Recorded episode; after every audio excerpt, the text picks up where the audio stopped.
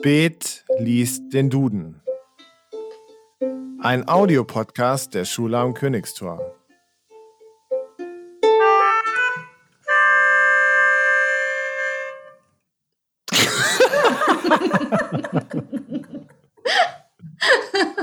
Es ist so bedeutungsvoll, dieses Intro.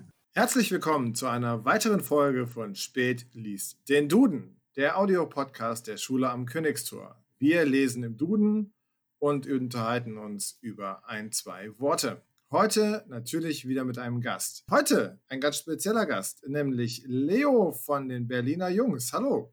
Ja, schönen guten Tag, hallo. Leo, wir haben im Vorfeld gesagt, dass wir beim Du sind. Im sozialen Bereich duzt man sich sehr schnell. Stell dich doch mal vielleicht mit kompletten Namen vor und auch, was die Berliner Jungs sind. Vielleicht sagt das den einen oder anderen. Ja, gerne.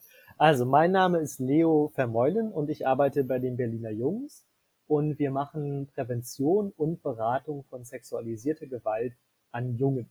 Das ist etwas Besonderes. Sexualisierte Gewalt kann allen Menschen passieren. Ähm, man hört aber ganz häufig im Kontext von Frauen und Mädchen von Missbrauch und Vergewaltigung. Und unser Projekt beschäftigt sich anders als zum Beispiel Wildwasser ähm, nur mit den Fragen, die Jungen und junge Männer so mit sich bringen. Und dafür gehen wir ganz häufig dahin, wo Jungs und junge Männer so abhängen und ihre Zeit verbringen. Und dann arbeiten wir mit ihnen, wenn sie das möchten, zu Fragen von persönlichen Grenzen, zu Fragen von Sexualität, aber eben auch was kann ich tun, wenn ich selbst sexualisierte Gewalt erlebt habe, wenn ich zum Beispiel angefasst worden bin von jemandem, obwohl ich das nicht wollte, oder wenn Fotos von mir verschickt wurden, obwohl ich das nicht will, oder, oder, oder. Genau. Und das kann ähm, aber auch zum Beispiel in anderen Kontexten passieren, nicht nur an Orten, wo sich Jugendliche gerne in ihrer Freizeit aufhalten, sondern zum Beispiel auch innerhalb der Familie oder innerhalb des Sportvereins oder innerhalb der Schule.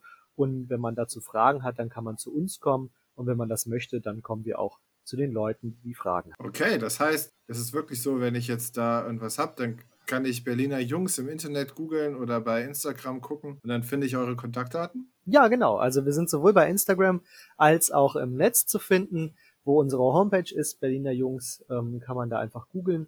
Und genau, dann schreibt man eine Mail oder man ruft uns einfach an. Man kann auch anonym sozusagen anrufen oder man kann auch anrufen, wenn man gar nicht so richtig weiß, warum man eigentlich anruft. Also ein Bauchgefühl reicht schon oder ein schlechtes Gefühl. Aber man kann natürlich auch gucken auf unserer Homepage, was sind so unsere Weiterbildungsangebote oder mit welchem äh, Sozialarbeiter, der in unserem Projekt arbeitet, möchte ich ganz persönlich in, in den Austausch gehen und dann findet man auch Kontaktkarten oder halt auch ähm, ja, Antworten zu Fragen, vielleicht schon auf unserer Homepage.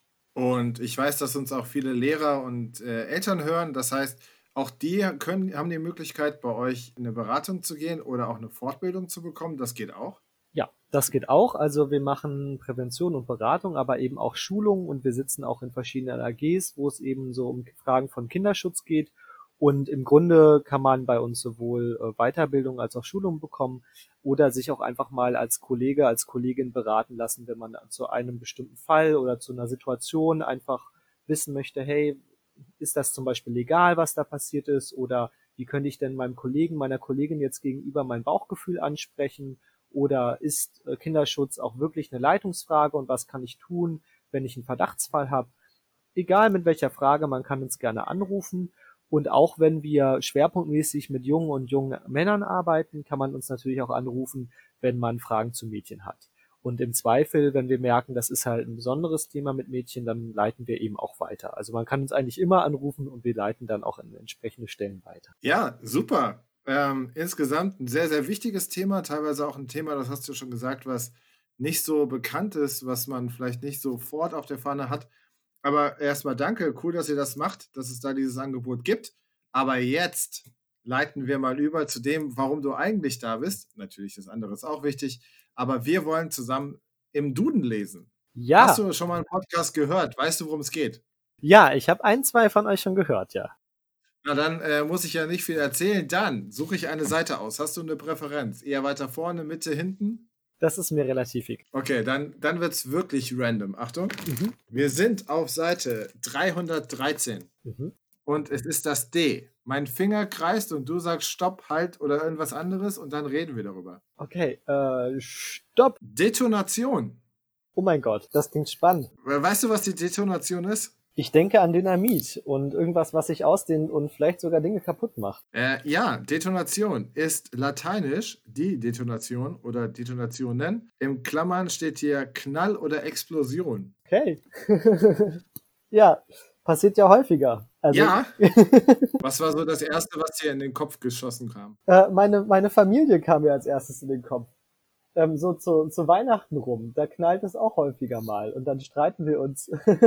aber äh, so, in, in einer Regel eine geht dabei ja in der Regel geht dabei aber nicht so viel kaputt. Also meistens versöhnen wir uns dann wieder. Ja, aber ist schon spannend. Also das ist auch so rund um Weihnachten. Ich meine, im sozialen Bereich bemerken wir das auch, dass da irgendwie mehr Spannung gibt. Wenn dann die ganze Familie aufeinander hüpft und alle sagen, ja, wir müssen doch zusammen sein, das ist doch Weihnachten oder halt äh, Ramadan oder andere Sachen. Ich glaube, da knallt es vor allem, genau. Gibt es denn sonst noch irgendwelche Knallerlebnisse, die du bis jetzt so hattest? Knallerlebnisse, die ich meine. Ja, oder Explosionen oder, oder äh ähm, also Knallerlebnisse, Explosionen. Ich frage mich gerade, wann das letzte Mal was bei mir explodiert ist. Ich glaube tatsächlich, das war ähm, eine Flasche mit, äh, mit Kohlensäure drin. Die äh, beim Öffnen tatsächlich, die ist so übergelaufen und übergeschäumt. Ähm, mhm. Und dabei musste ich dann ganz viel putzen. Das ist so das letzte persönliche Erlebnis. Und ich gucke wahnsinnig gerne so Dokumentationen über den Weltraum und den Kosmos und dergleichen. Und da muss ich dann tatsächlich daran denken, dass das eigentlich was total Wichtiges ist. Also auch wenn ich das erste Mal so an Zerstörung und vielleicht auch Gewalt oder Streit, Dissens so gedacht habe, als etwas Dekonstruktives, ähm, kommt in diesen Dokus doch die Detonation eigentlich immer ganz gut weg, weil die halt so der Anfang von was Neuem ist. Also da geht was kaputt, dann fliegen Sachen durch die Welt und die setzen sich dann irgendwie neu zusammen und ja, eigentlich wächst dann wieder was Neues. Ja, genau. Als du den Weltraum gesagt hast, dachte ich auch an so ähm, bis man überhaupt in den Weltraum kommt. Da gibt es ja dann auch irgendwie eine Explosion oder halt äh, Triebwerke, die dann irgendwie die Leute da irgendwie hochschicken. Ja, voll. Da musste ich dran denken. Und, und bei Explosionen musste ich an Oranienburg, Brandenburg oder an irgendwelche Räumungen von Weltkriegsbomben denken. Mhm. Dass wenn dann irgendwo so Weltkriegsbomben gefunden werden, das ist ein großer Sperrkreis und dann groß geguckt wird, dann kommt der Räummitteldienst, nee, Sprengmittel, Räumdienst so rum und macht dann Sachen irgendwie kaputt. Ja, stimmt. Wir hatten das auch letztens, ich wohne in einer Wohngemeinschaft mit, äh, gerade sind wir sieben Leute, weil zwei können gerade nicht in ihr, ihr Land, wo sie eigentlich wohnen, zurückreisen, deswegen sind die gleich bei uns geblieben. Und da saßen wir letztens am Küchentisch und haben, ich glaube, fast durch Zufall eine Seite im Netz gefunden, wo man den Sprengradius oder den Zerstörungsradius von Atomwaffen und ich glaube auch Wasserstoffbomben. Frag mich nicht, wo der Unterschied ist. Ich glaube, keine Ahnung. Äh, Kernfusion ja. und äh, Kernspaltung oder so, ich bin nicht sicher. Jedenfalls kann man da den, den Sprengradius von verschiedenen Atombomben, die so entwickelt wurden in den letzten Jahrzehnten, ähm, nachvollziehen. Und da haben wir auch mal eingegeben, was so eine Bombe ähm, alles an Zerstörung einrichten könnte. Also zum Beispiel die letzte zu, zuletzt getestete Wasserstoffbombe wenn man die jetzt auf Berlin abwerfen würde, dann wären Berlin und Potsdam eigentlich weg. Okay, ja. also das heißt dann, wie, äh, kannst du dich noch erinnern, wie groß der Radius war? Also ich glaube, es wird dann unterschieden, wenn ich mich jetzt recht entsinne an, also sozusagen den Feuerball, der durch die Bombe selbst ausgelöst wird, dann gibt es eine Druckwelle, die hat auch nochmal einen Radius, der geht dann über den Feuerball hinaus und dann gibt es sozusagen noch so Nachbeben und dergleichen. Und der eigentliche Feuerradius, also ich glaube, der hat auf jeden Fall äh, von oben betrachtet schon Mitte und die umliegenden Inneren, also ich sag mal, alles, was sozusagen im S-Bahn-Ring liegt, war auf jeden Fall weg. Und, ähm, und die Druckwelle, die reichte bis Potsdam. Also da war von ganz Berlin nicht mehr allzu viel zu sehen. Jetzt frage ich mich natürlich, neben dem, dass das natürlich total spannend ist, aber auch schrecklich, weil es gab ja auch schon Atomabwürfe, gerade in Japan, von den Amerikanern und äh, von den Städten war ja auch nicht mehr viel übrig. Wie kommt man durch Zufall auf so eine Internetseite? Ja, das ist, das ist eine sehr gute Frage. Ich habe die nicht aufgerufen. Ähm, ich glaube, ja, ja. du warst es mal wieder nicht. Das waren die anderen. Die anderen sechs. Immer die anderen. Ähm, ich glaube, dass eine Mitbewohnerin hat prokrastiniert und äh, die studiert auch was. Du musst jetzt, da, da, das wäre jetzt ein Wort auch für den Duden. Kannst du kurz erklären, was prokrastiniert heißt?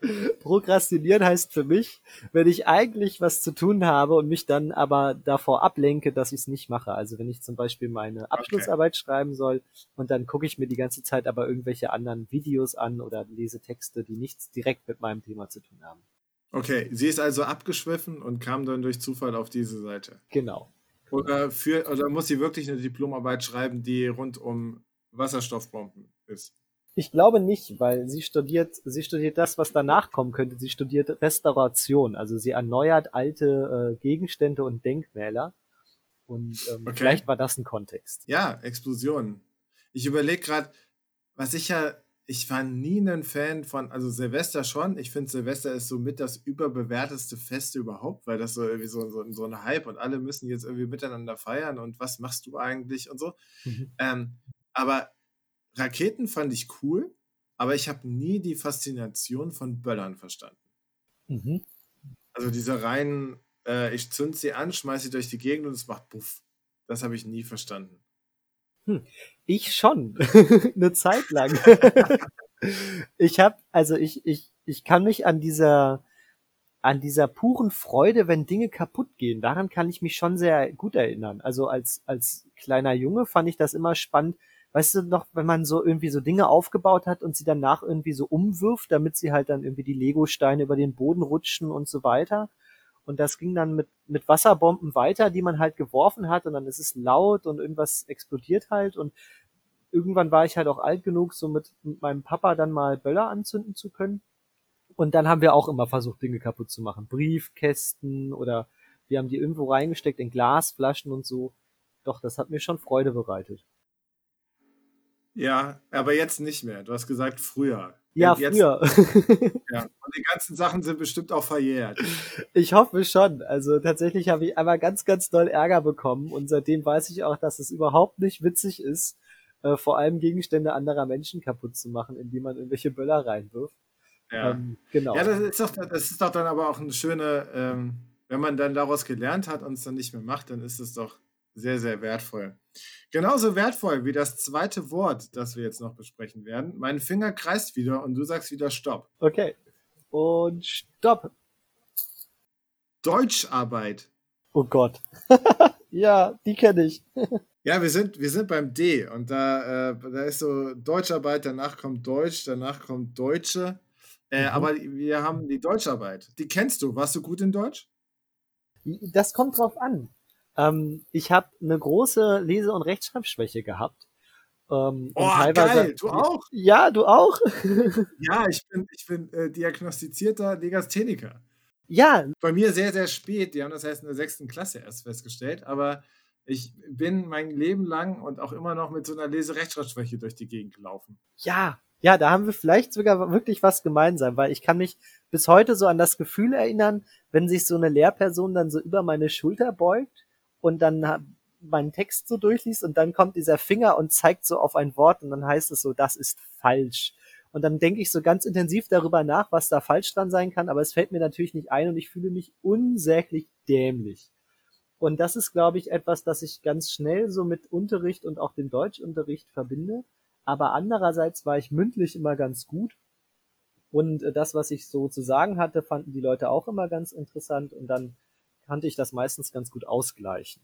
Und das ist also das von dem Gefühl, sich blöd zu fühlen, das kenne ich auch. Das hatte ich zum Glück von, also ich bin in Hessen zur Schule gegangen und in der sieben bis zehn eine sehr gute Deutschlehrerin, die mich da und meine Fehler auch immer ganz gut aufgefangen hat. Und dann war es so, der Fehlerquotient war immer sonst wo, also quasi wie viel Fehler auf 100 Wörter. Ja. Ähm, aber ich habe dann immer durch mündliche Sachen und genau durch das äh, habe ich das immer auffangen können. Aber ja, das war echt, das, und ich merke es halt auch immer noch. Ich glaube, ich bin so Weltmeister im Verschieben, das, was du vorher gesagt hast, dieses Fachwort, was mir, was mir nicht auf, aus den Lippen rausgeht.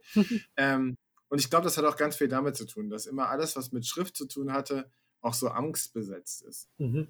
Und das ist auch heute noch so, wenn ich irgendwelche Berichte abgeben muss oder sowas, dann mache ich das immer relativ spät und, sowas. Ja, ja, klar. Ja, das war schon immer angstbesetzt. Ich bin dann aber sehr, Auch heute in der Schule. Ich sage immer sehr schnell, dass ich eine Leserechtschreibschwäche hatte oder dass ich da irgendwie mal einen Fehler reinhaue. Ich versuche da sehr offen mit umzugehen, um vielleicht auch abzubauen, dass da irgendwelche komischen Kommentare kommen. Ja, das, das kenne ich. Also ich halte ja mittlerweile auch vor anderen Menschen so Vorträge und so oder stehe auch ja einfach äh, ja vorne und erkläre anderen Menschen was und dann manchmal muss ich dann auch schreiben und das ist auch nach wie vor mein persönlicher Horror, wenn ich dann vorne stehe und ein Wort an die Tafel oder aufs Flipchart malen soll und dann ist da ein Fehler drin. Und früher bin ich dann immer im Boden versunken und mittlerweile freue ich mich dann immer, dass den anderen das aufgefallen ist und versuche das irgendwie so ein bisschen mit Witz zu nehmen und mit Gelassenheit, weil naja, ich kann es nicht ändern, ich kann es auch nicht besser.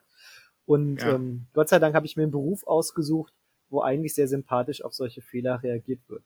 Und eigentlich fällt mir dazu noch ein, dass ähm, was der Duden auch ist, der Duden wird ja, also so wie ich ihn verstehe, beschreibt er ja, wie Rechtschreibung funktioniert, wie Worte geschrieben werden, wie sie formuliert werden und so weiter. Aber das ist gar nicht so, dass der dann sozusagen, das ist so und deswegen passiert das so. Also weil es in Duden so steht, wird es so geschrieben, sondern es ist eigentlich andersrum. Also wenn sich Sprache verändert und auch die Schreibweise von Worten verändert, dann werden Anträge an die Kommission, meine ich, vom Duden gestellt. Das Wort wird jetzt nicht mehr so geschrieben, sondern so. Und dann wird das angepasst. Das heißt, eigentlich ist der Duden nur eine Sammlung von ähm, Verfahrensweisen, wie man ein Wort generell schreibt. Das heißt, wenn man das jetzt mal ein Beispiel nimmt, alle Leute in Deutschland würden Duden mit T schreiben, ganz radikal formuliert, dann, dann würde sich vielleicht der Duden umbenennen weil er sagen würde, es ist gängige Praxis, dass man nicht mehr Duden, sondern Tuten sagt und dann heißt der Duden sozusagen anders. Das ist mal ein ganz fantasievolles Beispiel. Ja, ja, gut. Dann äh, müssen wir uns einfach unsere Fehler immer wieder zum Duden schicken. Das habe ich jahrelang nicht gemacht, kann ich jetzt mit anfangen. Und dann sind wir die Einzigen, die richtig schreiben. Das wäre zum Beispiel auch eine Umkehrschluss davon. Aber das, was du sagst, ist komplett richtig. Also Sprache ist ja, lebt ja auch ich hatte das nämlich auch mitbekommen, diese Sprachanpassungsdebatte, als es damals um diesen, um das Gender-Sternchen ging. Und da hatte sich die Duden-Kommission auch mit der Frage befasst, soll das Gender-Sternchen jetzt aufgenommen werden in die deutsche Rechtschreibung und damit auch in den Duden? Und da war eben die Diskussion, wie viele Leute benutzen es schon und äh, soll es weiter im deutschen Sprachgebrauch Einklang finden und wie sind da so, ja, die Meinungen letztendlich drüber.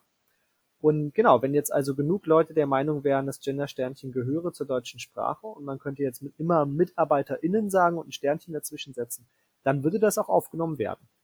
Aber, Aber da an dem Sternchen ist ja auch eine, gibt es ja auch eine große Diskussion, ob man Sternchen oder Unterstrich mhm. oder groß schreibt. Da gibt es ja sehr, sehr viele Schreibweisen zu. Ja, voll. Und ich glaube, das ist ja vielleicht auch eine Diskussion, warum das ja vielleicht noch nicht drin ist. Ja, voll, auf jeden Fall. Also da gibt es ja auch ganz unterschiedliche Positionen. Meine ganz persönliche Meinung ist, je störender das Zeichen ist, desto besser, weil es ja auf eine Diskussion und auf eine Debatte aufmerksam machen soll, dass nämlich manche Menschen immer nicht mitgedacht werden, wenn sie, wenn man bestimmte äh, Worte benutzt, also wenn man sie zum Beispiel nur in der männlichen Form benutzt und immer nur von Lehrern spricht, dann denken die Leute auch meistens nur an die männlichen Personen und nicht an die Frauen und an andere Personen mit anderen Identitäten. Und äh, deswegen ist das ja sozusagen ein, ähm, ein Hinweis, ein störender Hinweis, der daran erinnern soll, äh, dass es eben noch mehr als nur ein oder zwei Geschlechtsidentitäten Dann wäre für mich ja gleich die Frage, was ist denn das, das Störendste, was auf einer Tastatur zu finden ist? hm, das ist eine super Frage. Ich guck mal kurz drauf. Ja, vielleicht das Dollarzeichen. Ähm, aber was, was ich noch zum Duden sagen wollte, ist, ähm, und es gibt auch andere Entwicklungen. Es gab zum Beispiel in meinem Duden, im Duden stand mal Sit. Mhm. Es wurde eingeführt ähm, als Pendant zu Satt. Wenn man quasi Sit ah, ist, ja. dann, dann trinkt, dann, dann ist man quasi trinksatt. Aha. Das hat sich aber nicht durchgesetzt. Es stand im Duden, hat sich nicht durchgesetzt und äh, wurde auch wieder rausgenommen. Also Schau. sowas gibt es auch. Ja, Sprache ist halt sehr, sehr am entwickeln. Genauso wie sich dieser Podcast sehr gut entwickelt hat und auch schon sehr lange fortgeschritten ist. Ähm, Leo, wir sind durch. Okay. Äh, wir haben viel Neues erfahren über euch, die Berliner Jungs, über äh, uns beide, dass wir äh, scheinbar beide Legasthenie haben, hatten oder immer wieder haben werden. Es hat mir Spaß gemacht. Schön, dass du dabei warst. Ja, vielen, vielen Dank. Ich hoffe, man sieht sich auch oder hört sich mal außerhalb von diesem Podcast mal wieder. Vielleicht kommst du mal in die Schule. In diesem Sinne, vielen Dank, dass du dabei warst. Und ihr, liebe Zuhörer, hört auch beim nächsten Mal wieder rein, wenn das heißt, spät liest den Duden. Ich sag Tschüss. Ich sag auch Tschüss. Ciao.